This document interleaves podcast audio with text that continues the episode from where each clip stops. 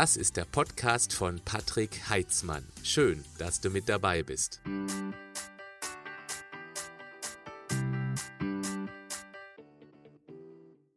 Auf meinem YouTube-Kanal gibt es ein Format, das immer mittwochs gesendet wird, was bei der Community hervorragend ankommt. Es heißt, du fragst, ich antworte.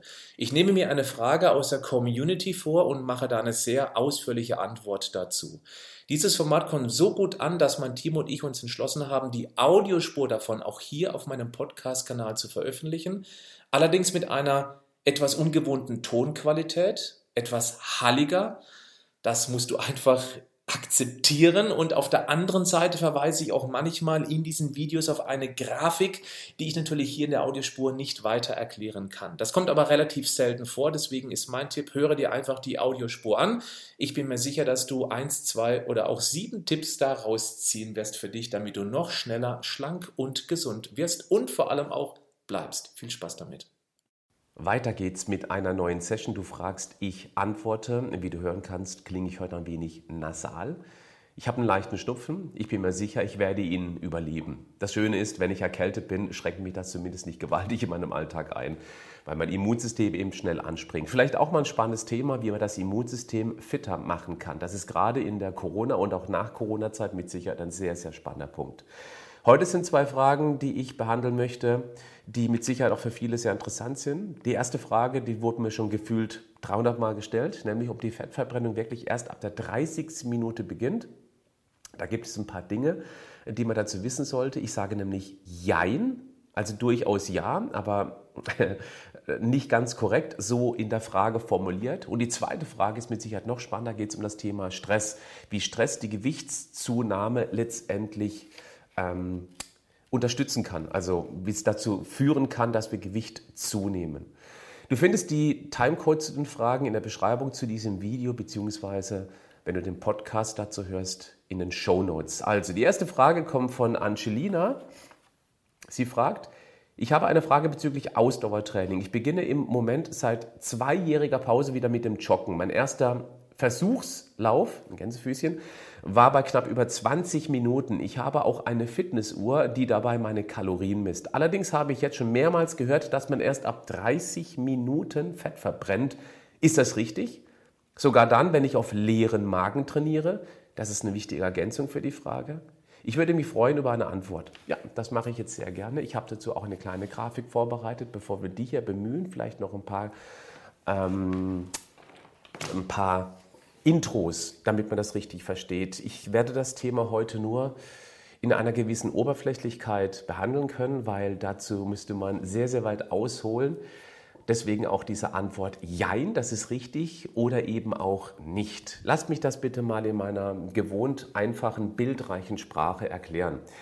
Der Organismus verfügt über zwei Hauptenergiequellen. Das eine sind die Kohlenhydrate. Ich nenne sie auch deshalb das Papier des Körpers. Sie brennen schneller, schnell wie Papier in den Kraftwerkchen, in den Mitochondrien, um daraus eben die Energie zu gewinnen.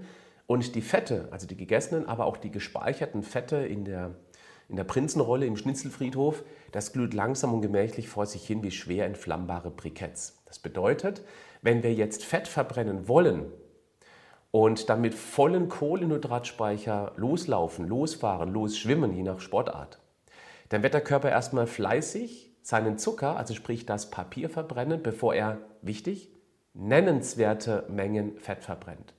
Und jetzt gehe ich mal zur Grafik, weil ich da schon mal was erklären kann. Denn Fett verbrennt immer.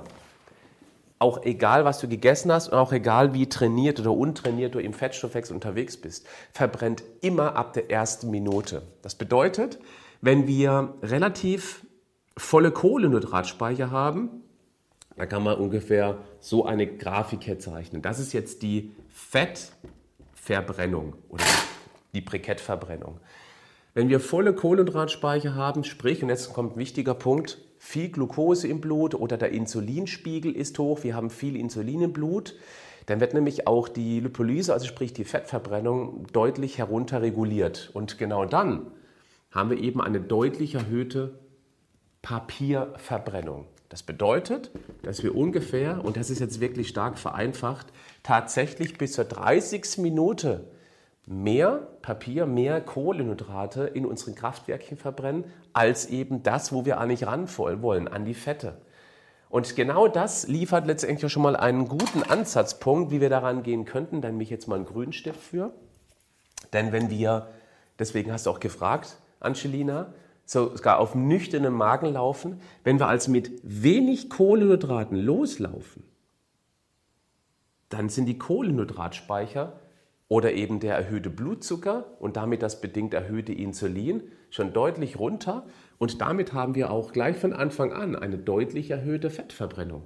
Das heißt, man verbrennt ab der ersten Minute schon erheblich mehr. Jetzt haben wir hier oben die Fettverbrennung.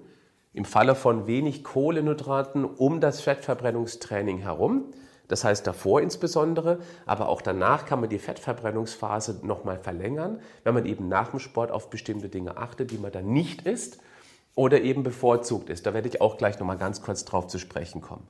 Das bedeutet, es ist schon korrekt, dass man erst ungefähr ab der 20., 30., 40 Minuten mehr Fette verbrennt, wenn man eben ja, normal gefüllte Kohlenhydratspeicher hat.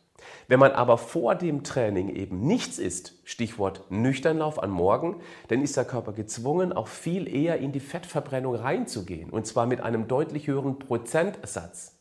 Das heißt, in dem Fall haben wir schon gleich von Anfang an viel mehr Fettverbrennung als eben die Kohlenhydratverbrennung. Im Vergleich zu, wenn ich morgens beispielsweise ein großes Müsli esse, dann mich eine Stunde im Bad aufhalte, mich fertig mache fürs Laufen und danach laufen gehe, das ist nicht schlimm. Ja, das ist deswegen keine Abwertung für ein solches Training. Nicht alle wollen Fett verbrennen. Die können auch dann schnell laufen, weil sie eben genügend Papier zum schnell verheizen haben, dadurch eben auch mehr Energie auf die Strecke bringen können, deswegen auch schneller laufen können. Also das ist nicht unbedingt schlecht. Aber wenn wir eben morgens dann nichts essen und loslaufen gehen, habe ich einfach schon von der ersten Minute an deutlich mehr Fettverbrennung. Wichtig ist, ab der ersten Minute, egal wie viele Kohlenhydrate du gegessen hast, wirst du immer eine Fettverbrennung haben. So, das ist Punkt Nummer eins. Es kommt noch ein zweiter dazu. Wenn jemand ganz frisch anfängt mit dem Fettverbrennungstraining, dann ist es so, dass der Fettstoffwechsel noch gar nicht so richtig funktioniert, weil er möglicherweise über Jahre und sogar Jahrzehnte morgens, mittags, abends kohlenhydratreich gegessen hat, zwischendurch auch noch ein paar Snacks, ebenfalls Kohlenhydrate oder süße Getränke. Dann hat der Körper regelrecht verlernt, Fette zu verbrennen. Warum auch? Er bekommt doch das leicht brennbare Papier. Das heißt, wenn wir mit einem solchen Training anfangen, kann es gut sein, dass man eben tatsächlich erstmal sehr stark immer noch in der in der Kohlenhydratverbrennung unterwegs ist, bevor der Körper lernt, Fette zu verbrennen. Das sage ich gerade für die, die frisch anfangen mit dem Lauftraining sozusagen und nach 10, 15 Minuten merken, boah, ich bin total unterzuckert, mir geht es überhaupt nicht gut mit dem Lauf ich kann nicht mehr, mir ist schwindlig, ich habe Schwächegefühl. Da ist es wichtig, dass man dann irgendetwas dabei hat, was man dann essen könnte. Eine Banane, auch eine halbe eingewickelte Banane. Oder auch von mir aus ein Energieriegel. Also irgendwas, wo man eben dann, wenn man sich ganz schlecht fühlt, eben dann auftanken kann, damit man nicht in den sehr, sehr unangenehmen Unterzucker gerät. Also in diese Heißhunger, in diese Abwärtsspirale gerät. Aber je länger wir laufen, schwimmen, Radfahren, also Fettverbrennungstraining machen, desto mehr gewöhnt sich der Körper eben auch daran, dass er nicht nur Papier zum Verbrennen hat, sondern eben auch das gespeicherte Fett, sprich die Briketts. Das sind solche Dinge, die man dabei beachten sollte. Vielleicht gibt es noch ein paar Kleinigkeiten, die ich dazu erwähnen möchte, wie zum Beispiel, dass man eben also nicht mehr an diesen Quatsch glauben sollte, dass erst ab der 30. Minute die Fettverbrennung beginnt. Das ist ja im höchsten Grade demotivierend. Viele Beginner schaffen nicht mal 30 Minuten in einem adäquaten Tempo zu laufen. Wenn es dann erst losgehen sollte, dann ist die Demotivation so hoch, dass man es gleich ganz bleiben lässt und vielleicht sogar noch ja, aus Frust zwei, drei Kekse futtert. Du verstehst? So, ich habe es aber früher übrigens auch so gelernt in meiner Ausbildung. Das war damals 1997 ungefähr, habe ich noch gelernt in meiner Fitnesslehrerausbildung, dass tatsächlich eben erst nach 30 Minuten die Fettverbrennung beginnt. Nein, nein, das ist also nicht so. Jetzt vielleicht noch ein paar Tipps, was man eben vor dem Training essen sollte. Also das Beste ist, um den Fettstoffwechsel richtig schnell in Gang zu bekommen, also sprich mit der blauen Linie oben anzufangen, nein, mit der grünen Linie, mit der grünen, mit der Fettverbrennung, nichts, nüchtern laufen gehen. Aber nochmal, weil es wichtig ist, für Beginner, habt irgendetwas mit dabei. Nur zur Sicherheit. Es kann gut gehen. Ihr könnt auch dann, sobald ihr merkt, ihr fühlt euch schwach, das Tempo rausnehmen, das ist dann nicht so wichtig. Hauptsache, ihr lauft erstmal leer, damit der Körper eben dann auch schneller enzymatische Anpassung macht, damit er eben dann später immer mehr Briketts ins Feuer reinwerfen kann. Vielleicht noch Stichwort Feuer, das ist auch wichtig, weil einige werden schon mal gehört haben, Fette verbrennen nur im Feuer der Kohlenhydrate. Das hat was mit dem Zitratzyklus zu tun, das ist auch richtig, nur wir haben immer Restbestände an Kohlenhydraten im Organismus. Und selbst wenn nicht, dann macht der Körper die sogenannte Gluconeogenese. Dann macht er aus Eiweiß Zucker. Das passiert auch. Und damit habe ich genügend Kohlenhydrate in Anführungszeichen, die dann meinen Fettstoffwechsel anschubsen können. Nur ist er eben verhältnismäßig gering. Wir brauchen also nicht viel. Oder machen wir es noch einfacher, um in der Bildsprache zu bleiben. Das fällt mir gerade ein. Stell dir das Feuer vor, du möchtest gerne Briketts verbrennen. Du wirst Briketts am besten zum Glühen, zum zum lange Glühen bringen, wenn du ein bisschen Papier hast, um diese Briketts dann anzuzünden. Versuch mal ein Brikett mit einem Feuerzeug anzuzünden. Das dauert eine ganze Weile. Aber ein bisschen Papier drunter, dann geht das schon eher, dass es irgendwo anfängt zu glühen und dann brennen eben auch die Fette. Ich glaube, so kann man es vereinfacht in ein Bild verpacken. Jetzt nach dem Sport. Wenn du also weiter Fettstoffwechseltraining haben möchtest, dann wäre meine Empfehlung, warte nach dem Lauf, nach dem Schwimmen, nach dem Radfahren, bis du Hunger bekommst Wichtig ist, du darfst aber nicht so lange warten, dass du dann zu einem Kalorienzombie wirst. Also nicht so lange warten bis, boah, ich brauche jetzt irgendwas, völlig egal was. Weil dann überkompensierst du die Kalorien, die du vorher im Laufen, Schwimmradfahren verbrannt hast, mit dem, was du danach dann zu viel isst, weil du eben so unterzuckert warst, so ausgehungert bist. Deswegen hör auf deinen Körper und erst dann, wenn du so ein einen guten Appetit verspürst, das haben viele nicht direkt nach dem Laufen, vielleicht eine halbe Stunde, vielleicht eine Stunde später, aber dann solltest du gut vorbereitet sein und irgendetwas haben, was möglicherweise nochmal das Papier vorenthält. Das heißt, meine Empfehlung wäre eben dann, dass du sowas wie zum Beispiel, was kann man nehmen, ähm, ein Shake beispielsweise, ein Eiweißshake oder wie ich ihn auch deshalb nenne, Fettkiller-Shake dann kannst du auch Quark mit Beeren essen beispielsweise. Du kannst Fisch, Fleisch, Tofu mit Gemüse essen. Du kannst ein Rührei essen. Du kannst auch einen Salat mit Vogel essen. Also einen Putensalat. Es gibt so viele Möglichkeiten. Aber damit enthältst du dem Körper nochmal größere Mengen Papier vor. Klar, ein bisschen Beeren, ein bisschen Laktose im Shake beispielsweise. Aber das ist kaum der Rede wert. Ja.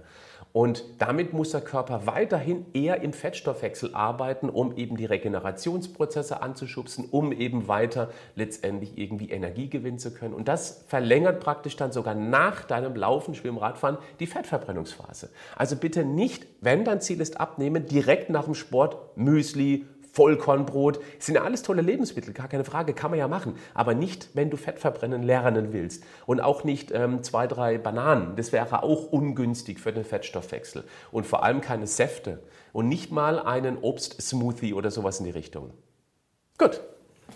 Ich denke, du verstehst, auf was es ankommt. Hm, ich muss kurz überlegen, ob es noch was dazu gibt. Nee, ich denke, das Wichtigste ist damit gesagt. Dann möchte ich gerne zur Frage Nummer zwei kommen, die mit Sicherheit sehr, sehr viele auch sehr spannend finden. Und zwar die Petra hat mir geschrieben, ich habe viel Stress im Beruf und zwei Kids zu Hause, die auch versorgt werden müssen. Über die Jahre habe ich zugenommen, ohne meine Ernährung großartig verändert zu haben. Liegt das am Älterwerden? Was kann ich tun? Jetzt muss man Folgendes wissen. Es gibt ja diverse Stresshormone. Das Adrenalin ist ein akutes Stresshormon, was sich eben zack sofort extrem leistungsfähig macht, sodass du eben dann, wenn du von einem Säbelzahnraubkätzchen angegriffen wirst, denk an deine Vorfahren, eben maximal schnell Power hast. Das ist aber nicht das Hormon, was uns tatsächlich übergewichtig machen kann. Da geht es vielmehr um ein anderes Hormon, nämlich das Cortisol. Und das Cortisol da möchte ich dich gerne einmal fragen, geh mal in dich, ob du jemanden aus deinem Bekanntenkreis kennst, der vielleicht Cortison nehmen musste, weil er irgendeine Krankheit hat, weil er irgendwie eine akute Entzündung im Griff behalten muss. Wenn diese Person das über einen längeren Zeitpunkt einnehmen musste, dann ist der Person wahrscheinlich aufgefallen, dass sie plötzlich zunimmt, ohne irgendwas am Ess- und am Bewegungsverhalten verändert zu haben. Und da sieht man mal, was Hormone für einen großen Einfluss auf unsere auf unser Körpergewicht haben können. Das ganz extreme Beispiel ist das sogenannte Cushing-Syndrom. Cushing geschrieben. Kann Sie gerne mal googeln. Das ist, wenn extrem viel Cortisol produziert wird in den Nebennierenrinden, zum Beispiel tumorbedingt. Es gibt noch ein paar andere Möglichkeiten. Dann haben diese Menschen, und die müssen sich nicht schlecht ernähren, ein kugelrundes Gesicht, man nennt es auch Mondgesicht, und eine sogenannte Stammfettsucht. Und das hat nichts mit dem Essen zu tun. Das ist die Wirkung dieses Hormons. Jetzt hört sich das fast so an, als ob jetzt das Cortisol ganz, ganz böse wäre. Um Gottes Willen, auf keinen Fall. Cortisol ist unglaublich wichtig, damit wir unseren Alltag überhaupt bewältigen können. Auch dazu möchte ich gerne nochmal diese Grafik hier bedienen, beziehungsweise da muss ich jetzt eine kleine Anpassung vornehmen. Nämlich das kommt weg, das kommt weg. So, diese Achse hier ist jetzt einfach die Cortisol- Menge, okay? Dann haben wir so vier Bereiche im Tag. Das heißt, das ist einmal morgens, ich mache dann M, ich schreibe es nicht aus, mittags, dann haben wir ja abends und wir nehmen auch noch die Nacht dazu. So, die Nacht. Also, das Cortisol, wenn man einen gesunden Cortisol-Level hat, dann passiert Folgendes übertags. Wir haben, dann nehme ich jetzt auch den Grünstift, wir haben so eine Art Benchmark, innerhalb der sich der Cortisolspiegel bewegen sollte. Und das, was ich jetzt hinmale, das, was ich erkläre, das kannst du gerne, wenn du magst, einmal testen lassen. Es gibt einen Test, den werde ich in die Show Notes auch verlinken. Ich habe den von Medivere schon mehrmals benutzt. Ich mache den Link in die Shownotes und auch in die Beschreibung des Videos. Ich habe keine Beziehung zu diesem Medivere, das heißt, das ist unbezahlte Werbung. Es gibt bestimmt auch andere gute Cortisol-Tests. Das ist der, mit dem ich einfach meine Erfahrung gesammelt habe. Das ist ein Fünf-Punkt-Test und das ist ein wichtiger Punkt. Da werde ich auch gleich nochmal drauf eingehen. Das heißt, der Cortisolwert sollte sich innerhalb einer bestimmten Bandbreite bewegen. So, und das sieht nämlich so aus. Wenn sich der Cortisolwert innerhalb dieser Bandbreite bewegt, ich mache jetzt nur ein Beispiel, ja, ähm, man macht morgens auf und hat normalerweise, wenn alles gut ist, einen ziemlich hohen Cortisolwert. Cortisol hilft dir schnell und fit in den Tag reinzukommen. Denn was passiert bei Cortisol unter anderem, und das ist schon mal so eine Randnotiz für das Thema Gewichtszunahme, es passiert nämlich folgendes, wenn Cortisol ausgeschüttet wird, dann passiert, äh, dann wird nämlich der Zucker im Blut erhöht. Das heißt, Cortisol sorgt für Gluconeogenese und macht eben dann praktisch mehr Zucker im Blut.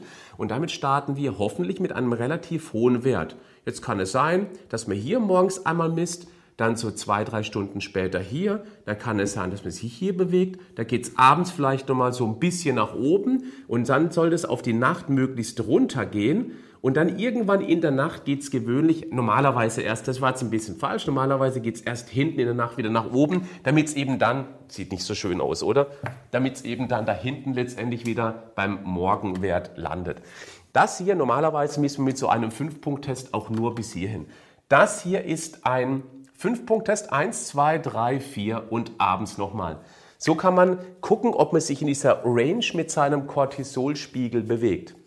Wenn man jetzt unheimlich viel Stress hat, durch die zwei Kids, wie im Beispiel von Petra, durch die Arbeit, die einen permanent stresst und vielleicht noch, was ja auch häufig dazu kommt, berufliche, finanzielle Sorgen oder man hat irgendwie Krankheitsfall in der Familie, um den man sich sorgt. Es gibt ja so viele Möglichkeiten, dann kann es gut sein, dass auch der Cortisolwert zu hoch läuft, irgendwo in diesem Bereich und abends möglicherweise dann abkippt.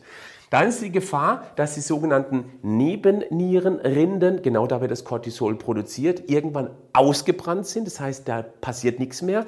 Und dann sind wir im sogenannten Burnout. Dann haben wir eine Nebennierenrinde-Schwäche.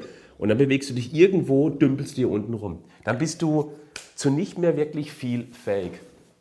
Ich hoffe, du kannst mit der Grafik ein bisschen was anfangen. Nochmal. Das hier in diesem Bereich von diesem Grünen hier, das ist der gesunde Wert. Da sollte er sich irgendwo bewegen in diesem Bereich. Ob es sich jetzt weiter unten, weiter oben bewegt, das ist nicht so wirklich wichtig. Aber die Kurve geht normalerweise so. Ja? Alles andere, da gibt es dann durchaus Handlungsbedarf. Und vielleicht habe ich da ein paar Möglichkeiten zu erklären, was man eben tun kann. Also, wichtig ist, bei Dauerstress wird also deutlich mehr Cortisol ausgeschüttet, siehe rote Linie oben. Dann geht der Blutzucker rauf, das hat auch einen Grund, nämlich unser energiehungriges Gehirn, das steht ja total auf Glucose, das fordert praktisch jetzt mehr von diesem Superbrennstoff an. Das Dumme ist nur, es verbraucht nicht alles, was da letztendlich an Zucker angeliefert wird. Und das sorgt dann im Untergeschoss dafür, dass es eben zu einer ja, Stammfettsucht kommt, beziehungsweise es gibt noch einen anderen Begriff, der hört sich nicht ganz so heftig an, Viszeralfett. Das ist aber nicht weniger schlimm, denn Viszeralfett ist das Fett, was sich um die Organe im Bauchraum aufbaut. Und das ist dummerweise sehr entzündlich. Und wenn wir einen entzündlichen Prozess durch viele, viele Jahre Viszeralfett, aufgebautes Viszeralfett haben, dann haben wir die Problematik, dass diese Entzündungen wiederum unsere Nebennierenrinde kitzeln, um eben Cortisol auszuschütten, was praktisch dann die Entzündung wieder in Schach halten soll. Das ist ein richtiger Teufelskreis. Ich habe vorhin mal ganz kurz erwähnt, dass Cortisol Blutzucker erhöhend wirkt, eben weil es die, die Gluconeogenese fördert. Und die Gluconeogenese-Förderung, die sorgt nämlich auch dafür, dass der Körper, Gluconeogenese heißt, ich mache aus Eiweiß Zucker. Insbesondere die, äh, die, die ähm, Aminosäure Leucin ist hier besonders federführend sozusagen. Und damit baue ich Muskeln ab. Und wenn ich Muskeln abbaue, habe ich weniger dem ständigen Kalorien, die ich esse, etwas entgegenzusetzen. Also habe ich einen permanent erhöhten Zuckerspiegel, was schon mal wie gerade eben unter Punkt 1, die Frage 1 heute erklärt, wenn ich permanent Papier im Blut unterwegs habe durch viel Cortisol, habe ich viel weniger Möglichkeit, Briketts zu verbrennen. Das ist Problem Nummer 1. Problem Nummer 2 ist eben dann das Muskeln abbauen. Und Muskeln brauchen ja rund um die Uhr Kalorien. Auch das wird über die Monate und Jahre immer weniger. Was noch mit dazu kommt, ist Cortisol dass es, äh, dass es äh, immunsupprimierend wirkt. Das bedeutet, das Immunsystem wird runterreguliert. Und ich habe gerade den aktuellen Fall hier, ihr hört es, nasal. Warum? Ich habe letzte Woche mein Wohnzimmer renoviert. Ein Projekt, was ich schon lange, lange geplant hatte. Das war eine echte Herausforderung, weil wir mit ganz vielen Problemen zu kämpfen hatten, die das alte Haus hier letztendlich für uns bereitgehalten hat. Ich wollte eigentlich gar nicht helfen. Ich habe da zwar Handwerker da gehabt, ich musste aber voll mit anpacken, damit wir irgendwie einigermaßen einen Zeitplan einhalten können. Ich habe jeden Tag zwölf Stunden durchgeackert. Ich bin zwölf Stunden nicht eine Sekunde gesessen. Ich habe auch nicht wirklich vernünftig zwischendurch gegessen. Das war Stress pur, damit ich fertig werde damit. Was ist passiert? Cortisolausschüttung, um den ganzen Stress zu bewältigen. Mein kleiner Bub, mein Junge, der kam am Samstag nach Hause, hatte Fieber, hatte Schnupfen und am nächsten Tag habe ich gemerkt, hups, ich bekomme auch einen Schnupfen. Das ist bei mir sehr, sehr selten. Aber da sieht man mal, wie akuter Stress das Immunsystem letztendlich dann supprimiert, also runterregelt sozusagen und wir damit auch deutlich krankheitsanfälliger werden. Und das ist in Corona-Zeit und ja, nach Corona-Zeit mit Sicherheit auch ein sehr, sehr wichtiger Punkt. Wer permanent Stress hat und dem Stress nichts entgegenzusetzen hat, der wird auch wesentlich mehr Viren, Bakterien und auch Parasiten ausgeliefert sein und deswegen achtet eben auf eine einigermaßen vernünftige Balance. Ich werde gleich ein paar Ideen noch liefern, was man da machen kann. Damit es jetzt nicht falsch rüberkommt, weil das ist ein wichtiger Punkt. Nochmal, Cortisol ist überlebenswichtig. Ohne Cortisol bist du hier unten in der roten Linie, da bist du erstmal kaputt. Da bist du ausgebrannt, da kriegst du nichts mehr gebacken sozusagen. Deswegen nicht verteufeln. Eine gesunde Kurve ist eben wichtig zu erreichen durch Stressmanagement.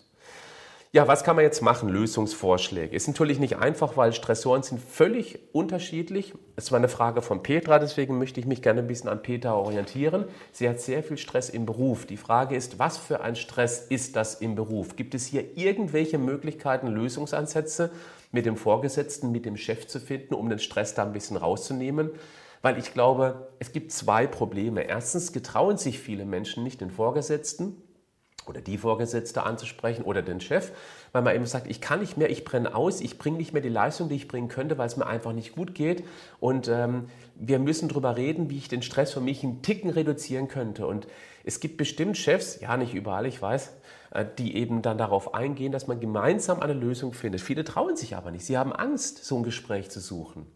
Das andere ist, und das halte ich für ein größeres Problem, dass viele Menschen schlichtweg nicht Nein sagen können zu einer Aufgabe, die an sie delegiert wird, obwohl es durchaus möglich ist. Da finde ich auch ein, Achtung, hinhören, gesunden Egoismus sehr, sehr wichtig. Dass man erstmal auf sich hört, weil nur dann, wenn ich in meiner Kraft bin, wenn ich auch meine Ruhephasen einfordere, nur dann habe ich die Möglichkeit, eben auch weiterhin gut Cortisol produzieren, zu produzieren, um eben leistungsfähig zu bleiben. Wenn man nicht auf sich selber hört und zu allem Ja und Abend sagt, weil man es eben früher in der Erziehung so gelernt hat, dann geht das schief und endet tendenziell ganz klar eher auf der unteren, auf der gefährlichen roten Linie. Also deswegen Lösungsansätze im Beruf suchen ist bestimmt nicht einfach, das ist keine Frage. Dann hast du auch geschrieben, du hast zwei Kids. Mm, du hast aber kein Alter dazu geschrieben. Klar, wenn es Kids sind, die vielleicht zwei Jahre und vier Jahre alt sind, dann kann man die nicht wirklich am Haushalt beteiligen. Aber wenn sie zum Beispiel vier und acht oder ein bisschen älter sind, dann ist es hier auch wichtig, dass man im Haushalt ganz klare Regeln aufstellt, mit den Kindern sich hinsetzt und sagt, Leute, Mama geht's nicht gut, ich bin müde, ich bin abgekämpft, ich möchte aber weiter für euch da sein. Und damit es nicht weiter bergab geht, lasst uns mal sprechen, wie wir hier ein bisschen Aufgaben delegieren können. Dann schreibt man sich dann alles mal auf ein Blatt Papier, wie Wäsche waschen, Wäsche legen, ähm, Müll rausbringen oder ähm, äh, Geschirrspüler ein- und ausräumen, abends den Tisch decken, den Tisch wieder abräumen. Also solche Dinge, die man eben so im Haushalt hat, die letztendlich immer irgendwo Aufmerksamkeit kosten, Zeit kosten, wo man immer hinterher sein muss, wenn man gleich fünf Sachen für die Kinder gleichzeitig erledigen muss. Ich kenne das. Ich meine, mein Junge, der ist genau heute, äh, nee, gestern, gestern Quatsch, genau gestern ist er sechs Jahre alt geworden und ähm, meine Tochter ist zehn. Ja, also auch hier haben wir immer die Herausforderung, die sollten einfach mehr eingebunden werden. Also aufschreiben und dann die Aufgaben delegieren. Und ich halte es für sehr wichtig, dass man sich ein großes Blatt Papier irgendwo an einen Ort, zum Beispiel Kühlschrank oder irgendwo eine Küche oder einen Esstisch, hinhängt, vielleicht sogar schön eingerahmt, wo eben dann so sieben oder auch zehn Regeln für einen gemeinsamen Haushalt drinstehen. Dass man die Kinder immer wieder erinnern kann, du, wir haben abgemacht, Ihr macht im Wechsel, räumt ihr abends den Tisch auf. Also zum Beispiel der Junge räumt, äh, baut den Tisch auf und die Tochter räumt eben den Tisch dann ab. Sowas zum Beispiel. Dann kann die Mutter mal ganz kurz durchatmen und kann sich mal kurz sammeln. Das wäre eine Möglichkeit. Also die Kinder irgendwie mit, mit, mit in den Haushalt mit einbauen. Wenn die Kinder schon älter sind, ja, warum sollen die Kinder nicht mal einkaufen? Hey, das machen bestimmt alles schon, was ich gerade sage, viele von euch. Aber ich vermute mal, Petra macht das nicht. Vielleicht hatte Petra ganz kleine Kinder. Dann wäre es wichtig, dass man eben versucht, vielleicht Nachbarschaftshilfe zu organisieren. Dass eben mal irgendwie jemand aus der Nachbarschaft, eine Oma zum Beispiel, die keinen Kontakt zu den Enkeln hat oder gar keine Enkel hat, weil die, weil die auch zu weit weg wohnt, äh, wenn sie keinen Kontakt zu Enkeln hat, dass sie vielleicht sagt, Oma, könntest du vielleicht mal zwei Stunden am Tag oder alle drei Tage mit dem Kind auf den Spielplatz gehen oder sowas, dass man einfach mal kurz durchatmen kann. Das heißt, nach Lösungen suchen, nicht in sich in ein Problem irgendwie dann ähm, immer weiter reinfressen oder eben, man guckt, wenn man einen guten Draht zur Schwiegermutter hat oder zum, zum Schwiegerpapa oder eben zum eigenen Papa, eigene Mama, dass die eben auch mal die Kinder wirklich dann für eine Zeit lang nehmen, um einfach mal durchatmen zu können. So, das ist jetzt so das, was wir tun können auf der mentalen Ebene. Es gibt noch was anderes. Es ist nämlich wichtig, dass wir den Blutzucker nicht durch die Decke jagen, weil eben der Absturz danach dann letztendlich auch die Folge sein kann. Und ein ein Blutzucker, der permanent auf und ab schwappt, der fördert eben auch, vor allem im Unterzucker, deutlich die Cortisolausschüttung. Und das stresst auch wiederum die Nebennierenrinde oder die Rinden, sind ja zwei. Das heißt, dass man eben, dann, wenn man mittags Kuchen isst oder Schokolade isst oder sonst irgendwas Zuckriges, das praktisch dann Insulin hochschießt, dann kippt das Ganze in den Keller und danach kommt praktisch ein Cortisol-Peak gegen Abend. Und das ist ungünstig, weil viel Cortisol am Abend lässt einen auch schwerer einschlafen. Das darf man auch nicht vergessen. Und gerade nachts ist es wichtig, dass wir nicht nur einen verhältnismäßig moderaten Insulinspiegel, Blutzuckerspiegel haben, deswegen abends viel Süßes essen, überhaupt nicht gut, sondern eben wir sollten abends auch möglichst wenig Cortisol haben, damit wir eben dann die Nachtruhe um, haben, um eben ordentlich auftanken zu können. Das heißt, wenn man dazu neigt, dass der Blutzuckerspiegel immer wieder nach oben und nach unten knallt, dann wäre eine Kohlenhydrat-moderate, Eiweiß- und fettbetontere Ernährung tatsächlich sinnvoll. Das lässt sich letztendlich ganz einfach bewerkstelligen, nämlich indem man einfach mal konsequent auf Kartoffeln, Reis, Nudeln, ja, nicht unbedingt verzichtet, aber eben dann weniger isst. Weniger isst und dafür eben dann mehr von Eiweiß-Lebensmitteln und auch gerne mal eine fettbetontere Soße, sodass eben zum Beispiel Gemüse richtig lecker schmeckt dass man da den Blutzuckerspiegel glätten kann. Das entlastet auch die Nebennierenrinden. Das nächste ist ganz wichtig, wenn man Sport macht zum Ausgleich, das geht super. Aber jetzt kommt was Entscheidendes: lockeren Ausgleichssport Bloß nichts, was den Körper zusätzlich stresst. Es gibt da welche, die, die ackern sich dann im Fitnessstudio einen Wolf oder gehen abends rennen wie der Teufel, weil sie denken, jetzt müssen sie noch was Sportliches tun. Nein, das wäre dann zusätzlicher Stress, weil ziemlich heftiger, zu langer Ausdauersport schüttet ebenfalls Cortisol aus. Und das unterbindet wiederum die Fettverbrennung. Wichtig ist eben auch, um auf die mentale Ebene zu kommen, wir brauchen Ruheinseln am Tag und keinen zusätzlichen Stress. Und dann kein zusätzlicher Stress. Das sind jetzt die abschließenden Worte für heute. Das wäre beispielsweise auch, dass man schlechte Nachrichten versucht vehement abzulehnen. Es gibt genügend im Buschfunk, im Dorf, in der Stadt, unter den Freundinnen, die immer wieder mit irgendwelchen Schreckensnachrichten um die Ecke kommen. Hast du schon gehört von dem und von der? Sagt einfach, nein, möchte ich gar nicht wissen. Oder frag dich einfach, bringt es mich irgendwie weiter? Macht es mir gute Laune? Und muss ich das unbedingt wissen? Das sind zwei ganz, drei ganz wichtige Fragen, die du stellen kannst. Bringt es mich weiter? Muss ich es für mein Leben wissen und macht es mir gute Laune? Diese drei Fragen stellst du ihr. Wenn bei einem ein Nein kommt, dann sagt, dann möchte ich es gar nicht wissen. Sei mir nicht böse, aber ich versuche gerade, mich so ein bisschen zu orientieren an eher guten Nachrichten. Und wenn es keine Bedeutung für mich hat, dann bitte ich dich ganz, ganz höflich und ganz, ganz lieb, dass du mich unterstützt bei meinen Vorhaben. Und dann bleiben schlechte Nachrichten von dir weg. Ähm, das gilt auch für Fernsehausschalten, wenn zum Beispiel die Tagesschau kommt, weil da eher tendenziell schlimme Nachrichten kommen als gute Nachrichten. Schlimme Nachrichten, die irgendwo auf der Welt passieren, die dir aber im Moment nichts bringen, außer eben möglicherweise ein ungutes Gefühl erzeugen. Die Augen zu verschließen vor dem ganzen Schrecken der Welt. Ich halte es für tatsächlich, gerade wenn es einem mental nicht gut geht, für wichtig, weil man dadurch wieder mehr Kraft sammeln kann. Und wenn du in deiner Kraft stehst, dann wirst du der Welt viel, viel mehr helfen können, als wenn dich wenn, wenn du alle schlechten Nachrichten der Welt aufsaugst, die es schlecht geht und du keine Kraft mehr hast, Dinge tatsächlich in deinem Mikrokosmos, also um dich herum anzupacken. Du verstehst den Ansatz? Deswegen Vorsicht. Und nochmal, und dann sind wir durch, lerne bitte unbedingt Nein zu sagen. Ich halte das für einen der wichtigsten Punkte, Nein sagen auf eine Aufgabe, die an dich delegiert werden soll, wo du weißt, nee, die musst du nicht machen, das liegt nicht in deinem, in deinem Aufgabengebiet, ähm, weil viele wissen, die gehen zu dir, sagen, mach das bitte und du sagst immer ja, obwohl sie die Aufgabe selber erledigen könnten, meist sogar noch schneller, weil die eben dann in ihrem Verantwortungsbereich unterwegs sind. Lerne einfach zu sagen, nein, mache ich nicht. Und dann verkauf's nicht, warum du jetzt Nein sagst. Einfach Mund halten. Ertrag das einfach, diese kurze Pause, diese Stille, diese Rechtfertigung der anderen Person, warum du das doch, das doch bitte machen sollst. Nein, das geht jetzt nicht. Wenn sie fragt, warum, sag einfach, nein, es funktioniert jetzt nicht, ich kann gerade nicht. Nicht kommentieren. Sobald du anfängst, dieses Nein zu kommentieren, warum du jetzt Nein sagst, dann bist du in der Rechtfertigungsposition und dann hat die andere Person die Möglichkeit, eben dann gewisse Dinge auszuheben, die du sagst, und du landest wieder beim Ja. Und das wäre noch schlimmer, wenn du erst Nein sagst und dann Ja sagst. Das schwächt dein Selbstbewusstsein, dein Selbstwertgefühl. Und es macht dich noch schwächer, fürs nächste Mal Nein zu sagen. Gut, wenn du magst, dann schreib in die Kommentare, ob du vielleicht noch ein paar Tipps hast zu diesem Thema Stress reduzieren. Vielleicht hast du irgendwas für dich gefunden, was dir unglaublich weitergeholfen hast. Und ansonsten sehen wir uns hoffentlich nächsten Mittwoch zu einer neuen Session. Du fragst, ich antworte. Bleib gesund, aber mach auch was dafür.